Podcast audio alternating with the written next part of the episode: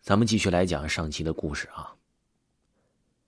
没过多久，这老头就消失了，而王大奎依旧靠着墙根浑身像筛糠一样抖个不停。这第二天天亮的时候，被一个跑操的同学发现了异样，领到了教导处。来到教导处之后，无论老师们怎么问他，他就是不说话，浑身呢依然在抖个不停，嘴里发出了奇怪的颤音。王磊知道这件事情以后。突然想到了什么，在一天晚上，他召集了那些朋友，又围在一起商量这件事情。另外还有一个人是被王磊带过来的，就是那个领着王大奎回到教导处的同学。王磊对众人说：“不知道你们信不信？我认为我们被那个老头缠上了，就是那个几年前被挖出来的那个。”众人一听这话，都不可思议的相互对视一眼。在彼此的眼神中，都发现了惊恐的神情。一个人说道：“世上真的有鬼吗？那我们该怎么办？”王磊接着说：“那个老头缠上我们的原因，就是想让我们把他挖出来。”另外一个人说：“可是我们不知道他在哪里啊！再说了，校长肯定不同意这样做。”王磊说：“也许我知道老头埋在了哪儿呢。”其他人都接二连三的问他埋在哪儿了。王磊问那个同学：“你当时是在学校的西侧发现的王大奎，对吧？你跟我们说一下啊，当时的情况。”那个同学说道：“是这样的，那天早上我去跑操，当我跑到学校西侧的时候，我发现有一位同学站在墙根处，指着一处地面，声音沙哑的说：‘你看呐，快看！’”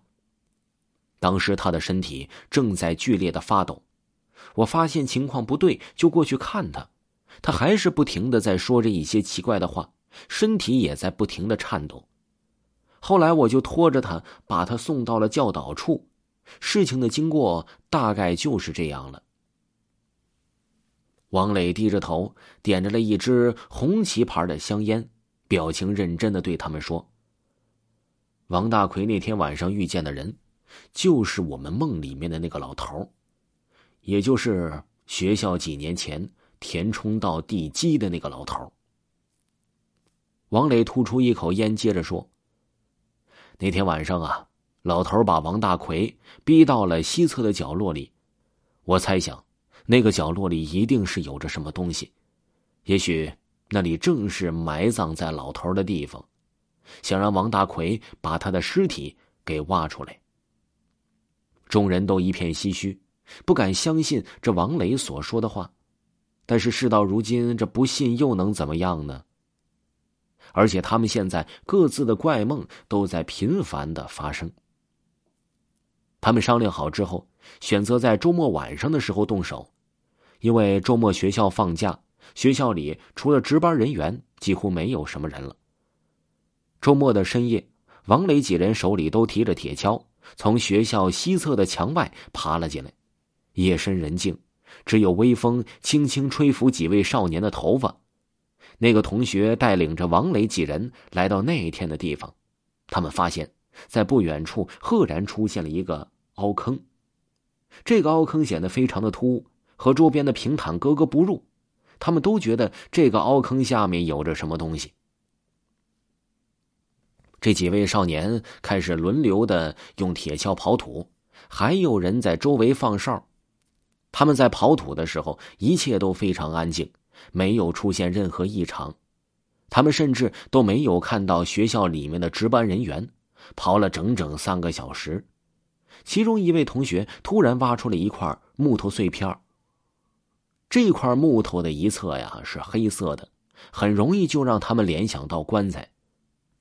他们的心都提到嗓子眼儿了，果然，这棺材果然在这下面。几个人虽然都有些害怕，但是有彼此壮胆儿，也就继续往下挖呗。他们挖出来很多木头的碎片和散乱的骨头，越往下挖，里面的泥土也就越粘稠，甚至往外渗水。看来这具棺材已经完全碎掉了。尸体和这些泥污、棺材碎片融为了一体。这个老头啊，也真是够可怜的，到死都没能安稳的入土。他们又刨了大概三个小时，终于把这块地刨出了一个大土坑。土坑的边缘摆放着三堆东西：一堆泥土，一堆棺材碎片，一堆人类骨架。此时天已经开始泛起亮光，但是没有让他们预料到的事情是，他们没有装骨的麻袋无论把老头的骨架带走，最重要的是，就算带走了，又能怎么样呢？该如何处理呢？天空越来越亮，几人没了主意，只好让学校来进行处理了。他们便偷偷摸摸的从西侧围墙爬了出去。等学校老师发现这里的时候，猜想他们一定会做出妥善的处理。王磊从学校回到家，看见妈妈正在做饭，他就悄悄的来到洗手间，把身上的泥污洗掉。正在吃饭的时候。王磊无意间向妈妈问起了学校西侧棺材的事儿，没想到妈妈告诉他一件让他非常震惊的事情。这件事情又与王大奎有着千丝万缕的联系。在十几年前，那个老头还没有去世的时候，是住在王大奎的家里，因为他是王大奎的三爷。只是那个时候，王大奎还没有出生呢，所以并不知道此事。王大奎的三爷爷是个光棍身后无儿无女，自然而然的，王大奎的父母就接替了赡养他老人家的责任。可是，在赡养期间，三爷爷的痴呆症发作，总是说出一些胡话，诅咒他们一家人。王大奎的父母就有了害死老头的想法，当晚就在老头的饭里面下了毒鼠强，老头就一命呜呼了。趁着天黑，他们随意买了一口廉价的棺材，来到学校西侧的荒地中草草掩埋。这件事儿啊，虽然在村里是人尽皆知啊，但是没有人会选择报警，毕竟这是人家的家事外人多一事还不如少一事呢，都心知肚明。但是没有任何一个人声张此事。吃完饭的王磊来到王大奎的家中。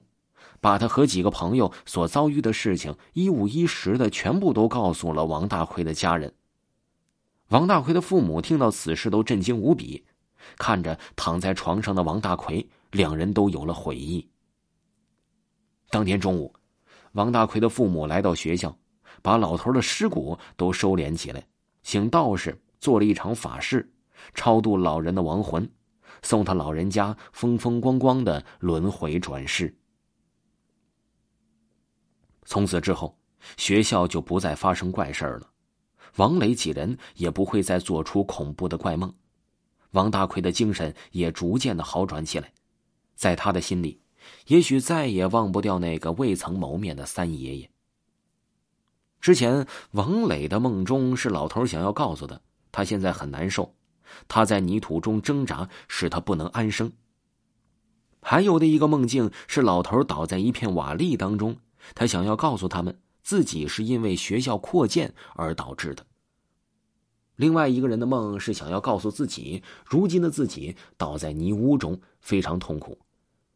而王大奎的梦境是因为王大奎是他的孙子，他又想提醒王大奎，要他的家人好好安葬自己，莫要做不孝子孙。老头之所以会突然出现在河边是因为老头生前酷爱钓鱼。死后也想去河边钓鱼。各种梦境的线索，正是死后的老头想要表达的话。